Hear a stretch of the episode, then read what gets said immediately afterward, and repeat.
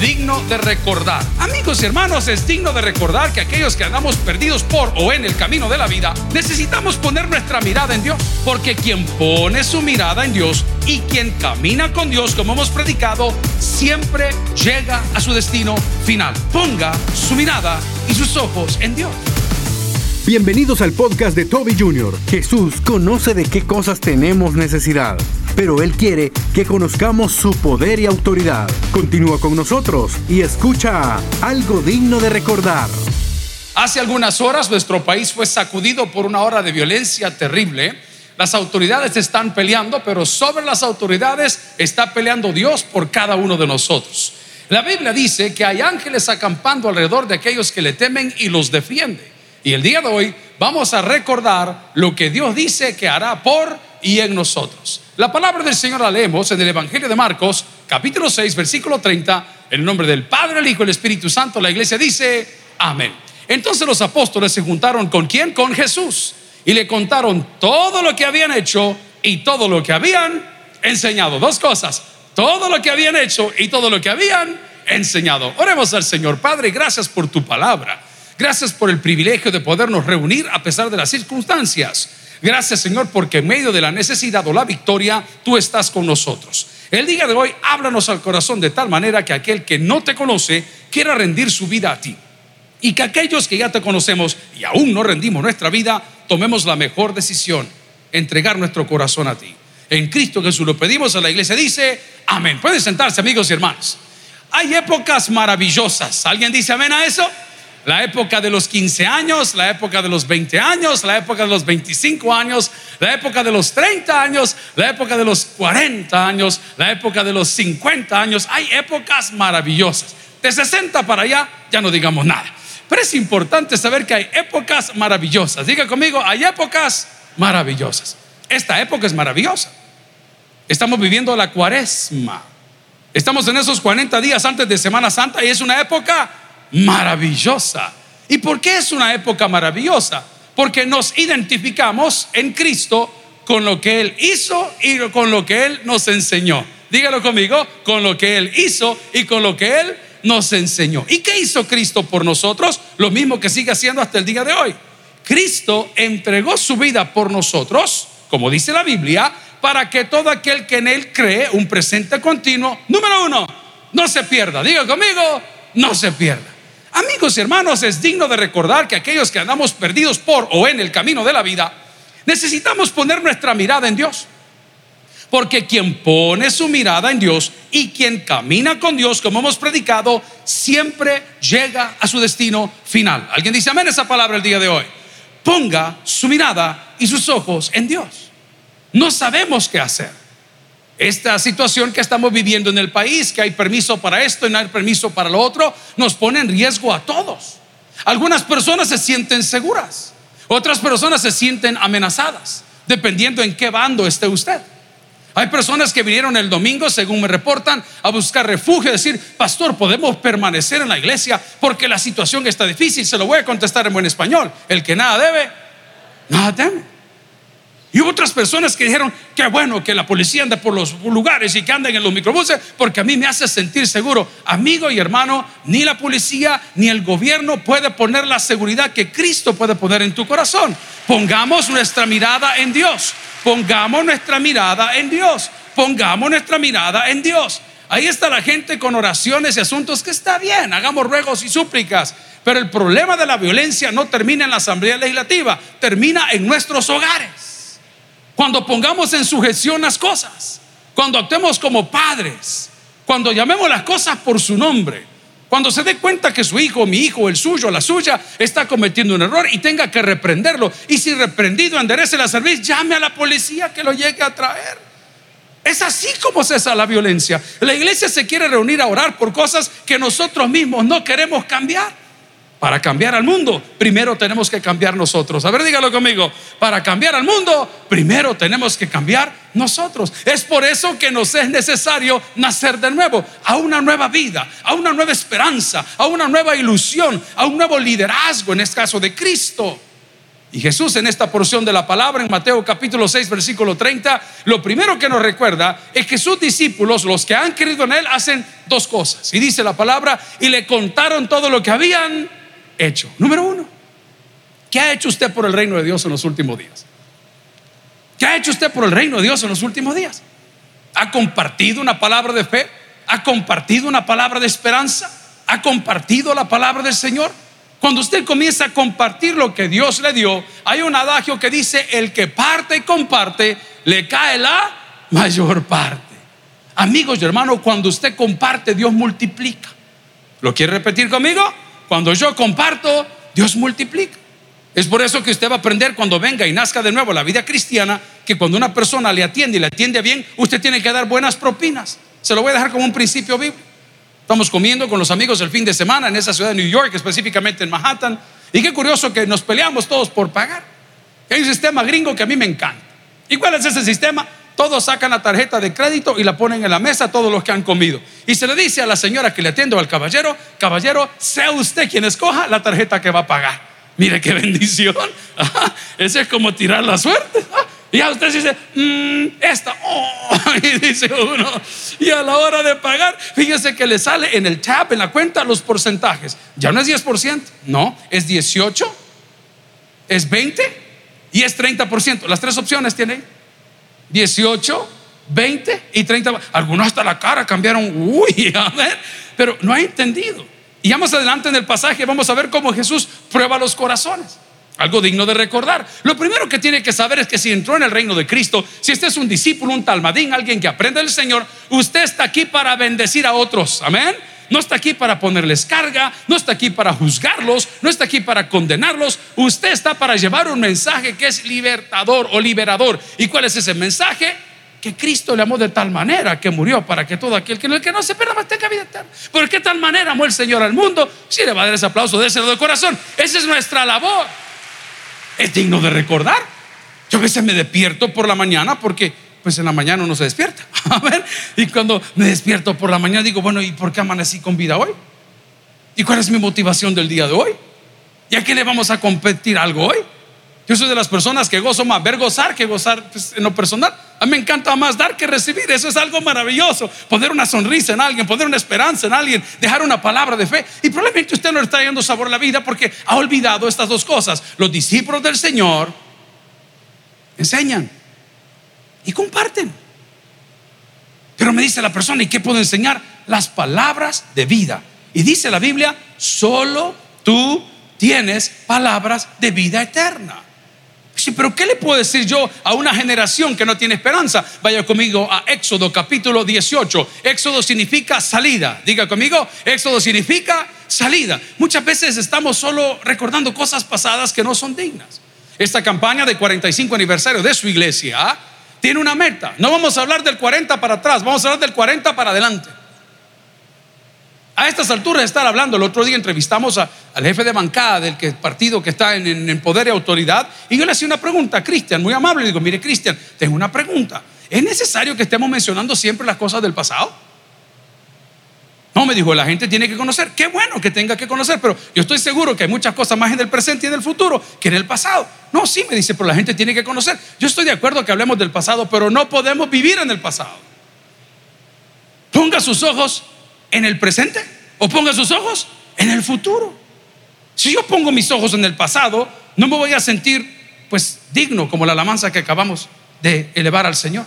Voy a sentir remordimiento, voy a decir, pude tomar mejores decisiones, a decir, hombre, cuántas oportunidades yo perdí. A decir, ay, pude haberme formado, forjado, casado, divorciado de tal persona. No, no, no, no, no, no me hable del pasado, háblame del presente y háblame del futuro. Dice la palabra en Éxodo capítulo 18, versículo 8, Moisés contó a su suegro, ¿cuántas cosas? Todas. Pero no llegó donde el suegro. Fíjate que cuando era chiquito me pusieron en un carrito de junco y estaba calafateado y mi hermana era tan jugada que me dejó ir. Y fíjate que fui a terminar en una champa allá por Egipto porque ni mi nana me quería, porque me querían proteger y mi tata jamás apareció, era padre ausente.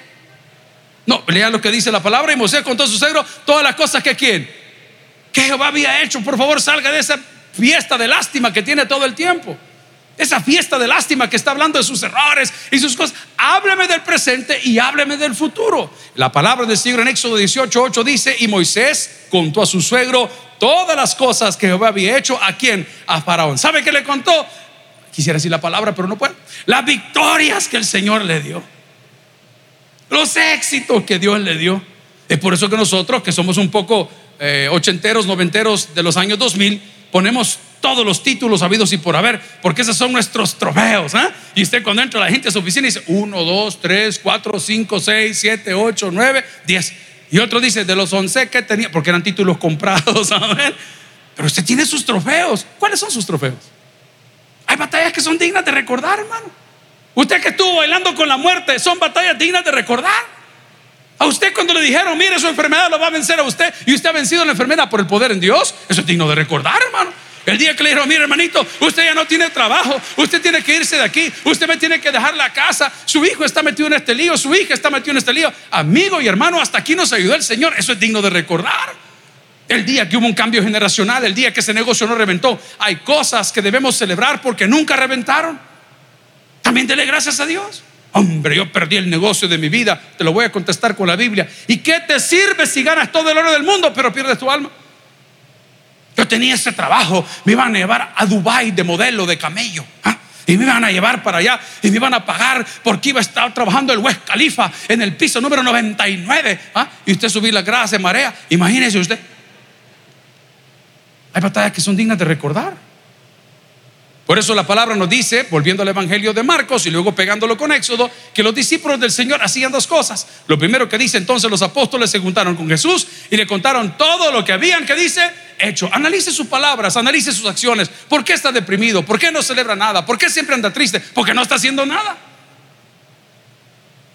Una de las cosas que me motiva y me gusta juntarme con gente esforzada. Gente que tiene una visión. Y no solo hablo de mujeres y hombres, en general. Si son las 6 de la mañana y usted panza arriba, por no decir la palabra original que quisiera decir, en su cama sin una visión, usted no tiene nada que hacer, hermano. Usted está perdiendo su tiempo, está perdiendo su vida. ¿Cuánto critico yo a los muchachos que son haraganes? Qué terribles, que no levantan pero ni el plato. Es que ni para orinar levantan la tapa. Pues qué terrible, están perdiendo su vida. Y vienen a la iglesia a querer orar para que Dios les dé de comer. Hermano, eso no va a funcionar. No va a funcionar. Qué bonito es aquella persona que temprano está haciendo esto, está haciendo lo otro, tiene una orden, tiene un calendario, tiene una agenda, tiene batallas por pelear. A esos son los que Dios acompaña en todo momento. Amigo y hermano, la palabra no termina ahí. Dice que Moisés en capítulo 18, 8 de Éxodo, contó a su cegro todas las cosas que había hecho Jehová Faraón y, y a los egipcios por amor de Israel y todo el trabajo que habían pasado en el camino y cómo les había librado quién recuerde sus victorias. ¿Lo puede decir conmigo? Recuerde sus victorias. Quiero que piense por un momento cuál fue la noticia que más le ha impactado. ¿Cuál ha sido el golpe más fuerte que la vida le ha dado? ¿Cuál ha sido la situación más difícil en la cual usted vivió? ¿Cuántas veces el Señor lo ha librado y usted ni cuenta se ha dado? Como dicen en mi colonia, ni cuenta se fijó. No se dieron cuenta. Pero hay una promesa de Dios que se ha cumplido, que la repetimos en esta iglesia. Ángeles acampan alrededor de los que temen y los defiende. Más de una vez Dios te ha perdonado la vida. Por eso estás sentado en esta noche, en este lugar. Más de alguna vez Dios te dio una salida. Por eso estamos alabando su nombre en esta noche. Hay cosas dignas de recordar. Aún si la matrimonio ya no le funciona, aún si el noviazgo se terminó, aún si la empresa se cerró, hay cosas dignas de recordar. Vale la pena. Yo como estoy molestando y es una moda y está bien, son modas, son temporadas. Hoy los hipotes hacen las cosas extremas. Aunque no tengan para comer, se van de viaje. Amén. Son modas. Aunque no anden 100 pesos en la billetera, andan zapatos de marca. Son modas. Está bien, no hay problema. Pero no todo es apariencia. Porque las apariencias engañan. Es aquí donde vemos que Jesús está hablando con sus discípulos. Vuelva conmigo al Evangelio de Marcos, capítulo 6, versículo 30. Y dice entonces los apóstoles, que significa enviado, apostolois, apostolón, enviados. Entonces los apóstoles se juntaron con Jesús. A ver, ¿por qué anda deprimido? Porque se está juntando con la gente equivocada. Yo no entendía esto, hoy sí lo puedo reforzar. Lo dijo mi papá por muchos años, lo dijo su pastor por muchos años. Yo no lo entendía, hoy se lo quiero reforzar. Yo no me siento en mesa de escarnecedores. Se lo voy a poner en el lenguaje, en la jerga cristiana. No me siento en mesa con incircuncisos, decía el pastor. Yo no comparto mis bendiciones con aquellos que no respetan la fe que yo tengo en Cristo. Pero usted insiste, ¿y sabe por qué sufre? Porque anda con la chusma, hermano. Una bola de vividores. A ver, tengo una pregunta. De todos tus amigos, ¿qué tenés? No te toca andarlos sosteniendo todo el tiempo. No te toca andarlos divirtiendo todo el tiempo. No te toca andarles manejando todo el tiempo. Y las bendiciones son para ti y para tu familia. ¿Y qué estás haciendo con tu plata? Te estás repartiendo con gente que no vale la pena. Lo digo con toda autoridad y con toda convicción. Tenga las agallas y los pantalones y cuando agarran su fe de chiste, levántese de esa mesa, sacude el polvo de sus zapatos como hablamos ahora y lárguese para otro lado. Le garantizo que le va a ir mejor. Sus amigos van a aprender a respetar su fe. Sus amigos van a, imitar, a imitar sus principios. Porque nosotros nos queremos colar. Esto no es nuevo. Cuando estaba Jesús ahí a punto de ser entregado, crucificado y entregar su cuerpo por muchos, como dice la Biblia, Hubo uno de sus mayores seguidores y amigos que quiso ser cool. Y sentado alrededor de una fogata, como lo narra la palabra del Señor, comenzaron a decirle, tú andabas con ellos. No, no, no, no. ¿Cómo no? Tú andabas con ellos. ¿Hablas como ellos? ¿Estás vestido como ellos? Piensa, no, ni siquiera lo conozco. Tres chuzazos, tres oportunidades le dieron. Y el fruto de negar la fe es amargura. Dígalo conmigo, el fruto de negar la fe es amargura. ¿Qué dice la Biblia? Porque no me avergüenzo del Evangelio porque es poder de Dios para salvación. ¿Por qué habría de avergonzarme? Pero la estás pasando mal. Hay cosas que son dignas de recordar de quién eres hijo. Hablaba con uno de mis hijos esta semana. Bueno, estaban todos ahí sentados y usted sabe que estos se tiran a morir. Son tres varones, ¿verdad? Y sin querer queriendo, porque tampoco son pastores, no son teólogos, son mis hijos. Uno de ellos dijo, porque su carro está en el taller, que había tomado el servicio de Uber. Y el muchacho que llevaba el Uber, tan pronto se subió, él le dijo, hey, vea que vos sos el hijo de, del hermano Toby. No, le dijo, él es mi abuelo. Yo soy hijo del hijín, está bien, del papirrín. Hay mucho gusto, le dijo. Yo soy hijo de pastor, le dijo el del Uber. Vaya, dos drogadictos juntos, dije, ni modo, ahí van los dos chupando. Los dos iban sirviendo los corriberos en el camino.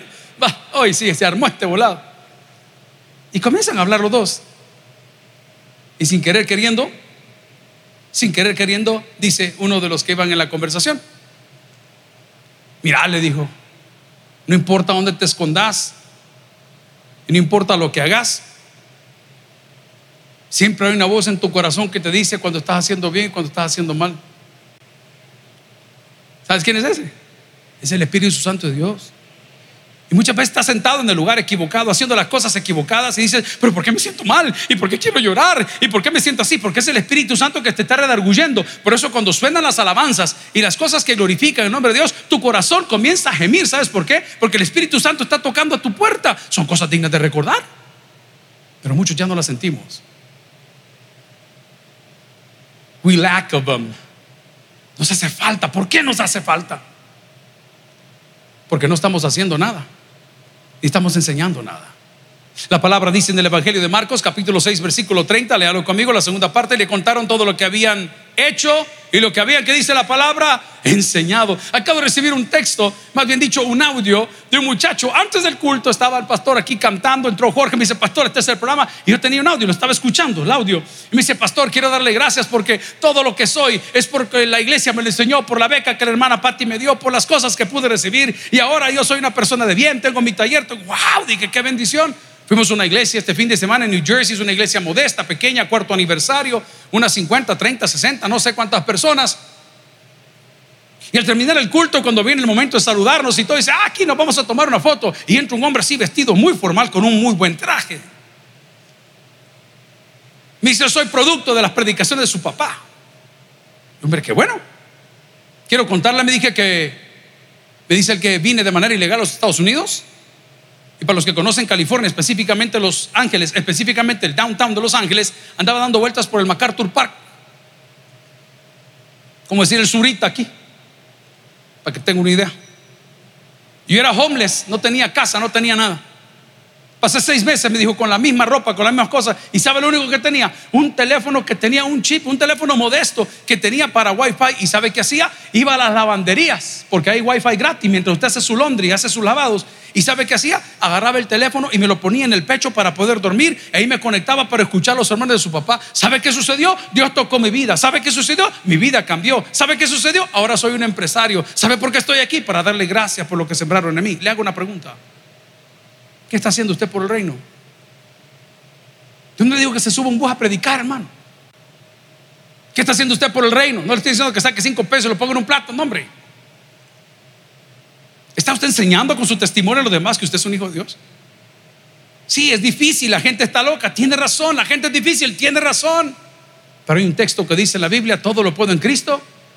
Ok, nosotros podemos ser luz en medio de las tinieblas, sea la gloria y la gloria. Podemos ser luz y esperanza en medio de las tinieblas. Solo cuente su testimonio, hermano. No quiero comprometerlo, pero uno de mis hijos cumpleaños este fin de semana. Y le pregunté que qué quería de regalo. Dijo que no sabía, si una libra de monte. A saber, no sé, me dijo. Como los bichos todavía no saben ni qué quiere. ¿Y qué quiere de regalo? No sé. Pero algo que te guste, lo que sea su voluntad. Usted no tuvo una novia esas que no comía, pero casi le muerde la mano cuando iba a servir la comida. ¿Querés comer algo? Ay, no sé, no tengo mucha hambre. Menos mal no te hartaste el canasto porque las pupusas las sirvieron caliente. Después de preguntarle como tres veces qué quería de regalo, le dije, yo te quiero pedir algo a ti. dice, ah, ¿qué querés? Que prediques el sermón del domingo. Sí, me dijo. ¿Cómo le dije? Sí, me dijo, le voy a contar todos tus chambres al, al regresar. ¿Ah? Asado de pastor y de boca. es que aún metido los hermanos. Y le dije, ¿tú sabes qué es predicar? Sí, no, yo podré hablar en público, pero yo, no, ¿tú sabes qué es predicar? Solo repetir una verdad que has vivido. Nadie puede predicar algo que no ha vivido, porque no sabe qué decir. Pero cuando tú has tenido un encuentro con la muerte, con el amor, con el perdón, con la misericordia de Dios, no te alcanzan los minutos para contar a la gente. Los discípulos, los enviados, según el Evangelio de Marcos, hacían dos cosas. Habían dado testimonio y habían enseñado. Si nos pusieran en un careo policial, no sé si existe aquí, llaman a la persona ofendida y ponen a siete clientes ahí. Y le dicen al ofendido, dígame quién fue el que la agredió o el que lo agredió. ¿Con qué cara se pararía usted ahí? La manera como viste, la manera como habla, la manera como se desarrolla y se desenvuelve, habla que Cristo vive en usted o vive en mí. Les he contado. Penoso, embarrassing, penosísimo. Llegando a la campaña donde el pastor David Rodríguez, llegamos a, a la migración de Canadá y ellos son bien duros, hermano. Esa gente es durísima. Si usted cree que los americanos son duros, estos son durísimos.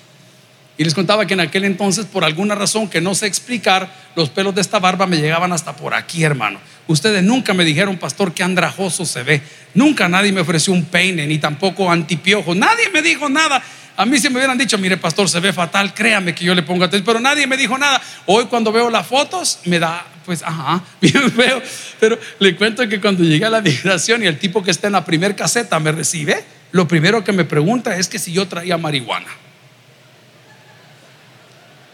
Y en ese momento usted como que se ofende porque dice, espérate, ¿este qué me está diciendo?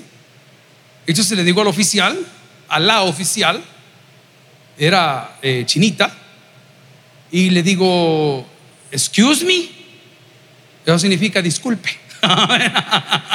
excuse me, squeeze me, que me, pero excuse me es disculpe, squeeze me es otra cosa. Y le digo yo, excuse me, yes. Did you bring marijuana?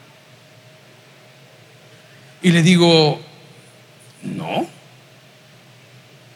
I am a minister. Soy un ministro. Mm. Aquí y la cola, guardando la cola. encontré al pastor Sergio Solórzano, padre de Iglesia Lima, un tremendo predicador, es maestro a toda. Qué pena para mí.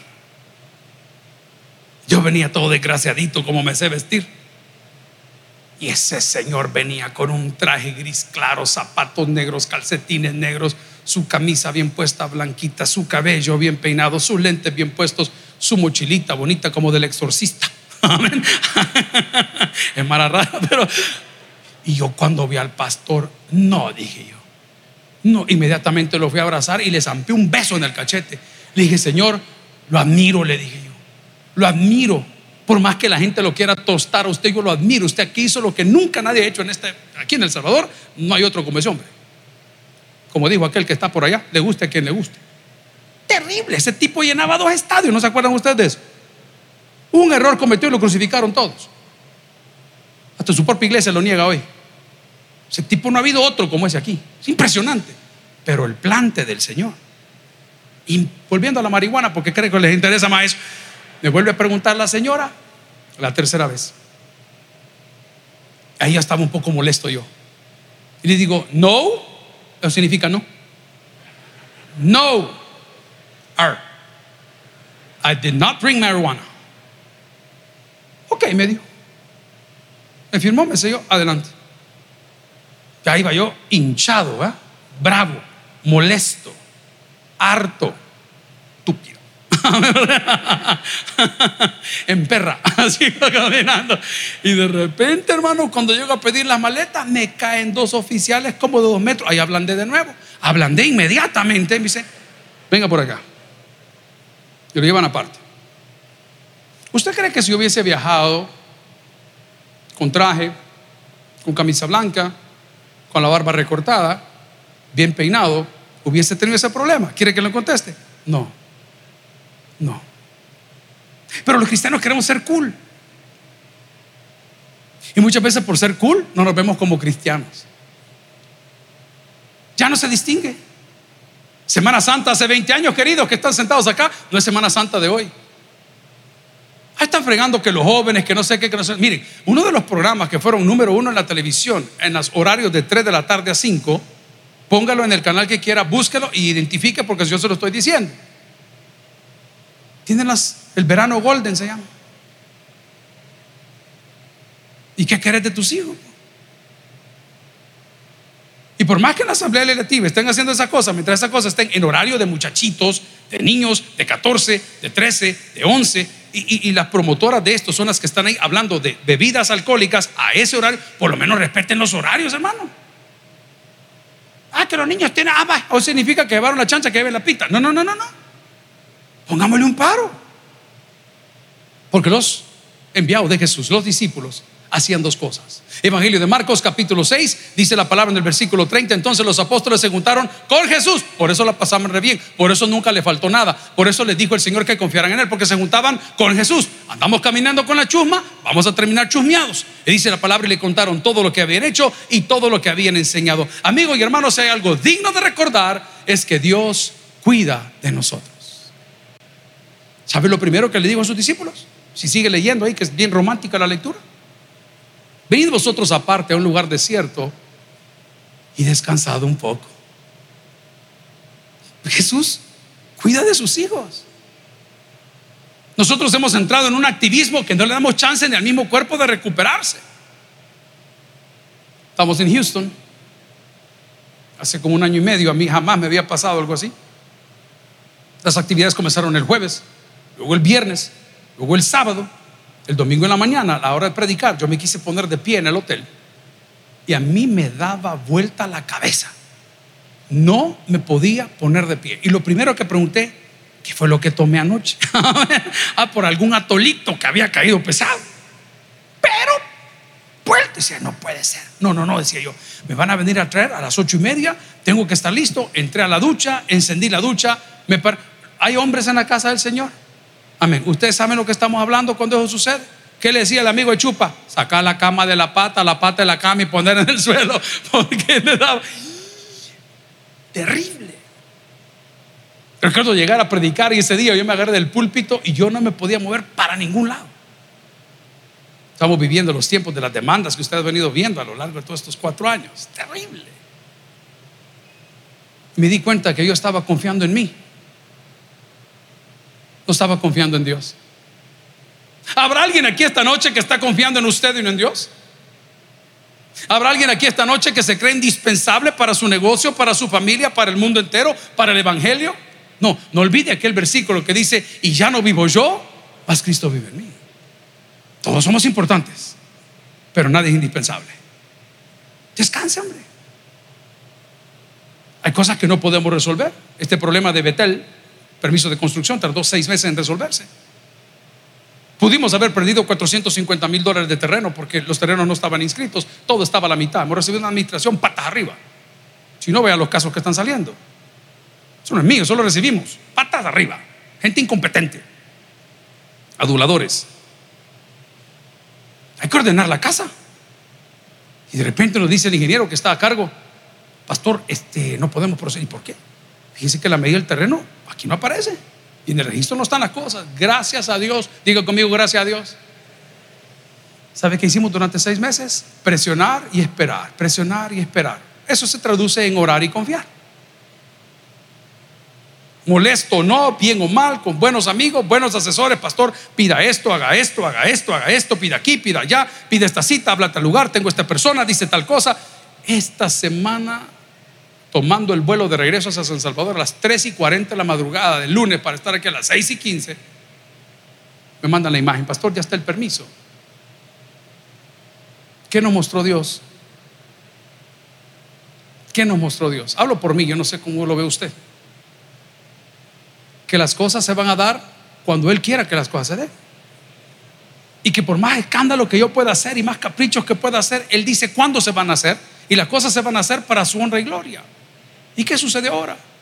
Nos reunimos el día de ayer con la empresa, con la compañía constructora. Le digo, bueno, ¿y cuándo lo vamos a ver puesto?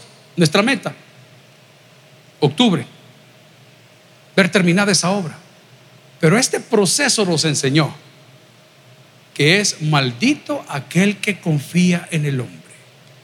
Deje sus cosas en las manos de Dios, porque es digno de recordar que Dios bendice a quien en él confía. Si ese aplauso es para Dios el corazón, ya no se cargue, descanse. Jesús se recuerda de sus apóstoles, apostolón, apostolois enviados. Ey, ey, ey, ey, va a su lugar, tranquilo, descanse. No sé si ustedes tienen hijos que usted puede dormir y descansar y la limpieza está hecha. No, ni yo tampoco. Pero es un sueño, ¿verdad? Simplemente es un sueño. no sé, me salió de aquí. ¿ah? Mami, ya hice la sopa de patas. es más probable que la bicha, mami, metí las patas. Esa sí es así, le va a salir a usted. Pero no pierda la esperanza. Ay, yo cuando veo que se ponen a levantar los platos, digo, algo me han robado estos, algo me han robado. Dios tiene todo tipo de hijos. Y Dios piensa en todos los tipos de hijos que tiene. Y le dice en la lectura en el 31 del capítulo 6 del Evangelio de Marcos, venid vosotros aparte a un lugar desierto y descansad un poco. Porque eran muchos los que iban y venían. De manera que no tenían tiempo. ¿Para qué dice la palabra? Amén. Amigo y hermano, las ocupaciones de la vida muchas veces son tantas que no vas a tener tiempo ni de sembrar lo que vas a cosechar. Porque vas a cosechar lo que Dios ha sembrado por ti. Escucha lo que te digo. Vas a cosechar lo que Dios ha sembrado por ti. Tengo un amigo que está con ciertos padecimientos del equipo de trabajo. Me escribe en privado el día de ayer. Me dice, Pastor, tengo un problema con los riñones, tengo problemas con el azúcar, tengo problemas de hipertensión. Yo quise decirle una letanía de cosas que él ya conoce. Él es un muchacho de oración. Solo se lo resumí en una palabra, en una frase más bien dicho. ¿Sabes qué le dije? Dios hará. ¿Alguien me apoya esta noche? Yo también lo creo. Ese tipo se desvive por predicar, ese tipo anda empujando siempre. Nunca lo vas a ver con una mala cara, nunca hay un día libre, nunca anda tocando lo que no le corresponde, nunca se queja de nada, siempre tiene algo que dar, siempre tiene algo que decir. Amigo y hermano, Dios hará. Descansemos en el Señor. La palabra nos dice en tantos salmos que podemos confiar, como esta noche nos dice también en Salmos capítulo 23, versículo 3. Confortará mi alma. Me guiará por sendas de justicia. No porque yo lo merezca, sino porque dice la palabra, por amor de su nombre. Amigos hermanos, hay ciertas cosas que son dignas de recordar. Si bien es cierto que hemos pasado por tribulaciones, hemos tenido buenas victorias. Si bien es cierto que hemos pasado por tremendas batallas, hemos tenido grandes victorias. Y una de las cosas que no podemos olvidar es que Dios cuida de nosotros. Les voy a narrar en 30 segundos qué pasó. Después de esta conversación con ellos, se subió en una barca para ir a un lugar desierto y descansar un poco, pero la gente los vio. Y lo bueno se vende solo. Y comenzaron a seguirlos de tal manera que se juntó mucha gente y se hizo tarde y no tenían que comer. Aquí viene Jesús y les recuerda lo que les había enseñado en el capítulo 5, el capítulo 4 del Evangelio, que usted lo puede leer. ¿Dónde les dijo? No lleven alforja, no lleven otra túnica, no lleven otra cosa, porque Dios sabe de qué cosas tienen ese. ¿Alguien recuerda esa lección que vimos hace unos días? Ok, chivísimo, hasta ahí estamos bien pero péguelo con la alimentación de los cinco mil. Entonces, se quedan todos y dicen, Señor, este, despáchalos porque ya es tarde y la gente tiene hambre. Entonces Jesús les da una oportunidad y les hace un examen. Y les dice, dádele vosotros de comer. Entonces comienzan a decir ellos, eh, Señor, pero... Eh, pero hubo alguien, diga conmigo, hubo alguien que no era un discípulo, que no era un apóstol, un enviado, un apóstol, un apóstol, no era, era un niño. Y ese dijo, hey, este, parece que andan buscando, yo aquí traje, yo aquí traje esto, traje lo que tengo. Y el Señor al ver estas cosas le dijo, díganle que se recuesten todos, porque este momento va a ser digno de recordar. Y los puso a orar. Y clamaron y comenzó la multiplicación y quiero hacer énfasis en la manera como era la cultura en aquel entonces, lo hemos explicado antes, que no era que la cesta se convirtió en 12 cestas, sino en medida, era una medida alrededor, cuánto había sobrado. La cultura en ese momento nos enseñaba que al partir el pan, yo tomo el pedazo que necesito y paso al siguiente. Tomo el pedazo que necesito y paso al siguiente. El pescado, si lo quieres de esa forma, no sé cómo habrá sido preparado, no sé en aquella época cómo se había preparado. Tomaba la porción y lo pasaba, tomaba la porción y lo pasaba, tomaba la porción y lo pasaba. Momento digno de recordar. Y al terminar la repartición, había más de lo que habían sembrado. Son momentos dignos de recordar.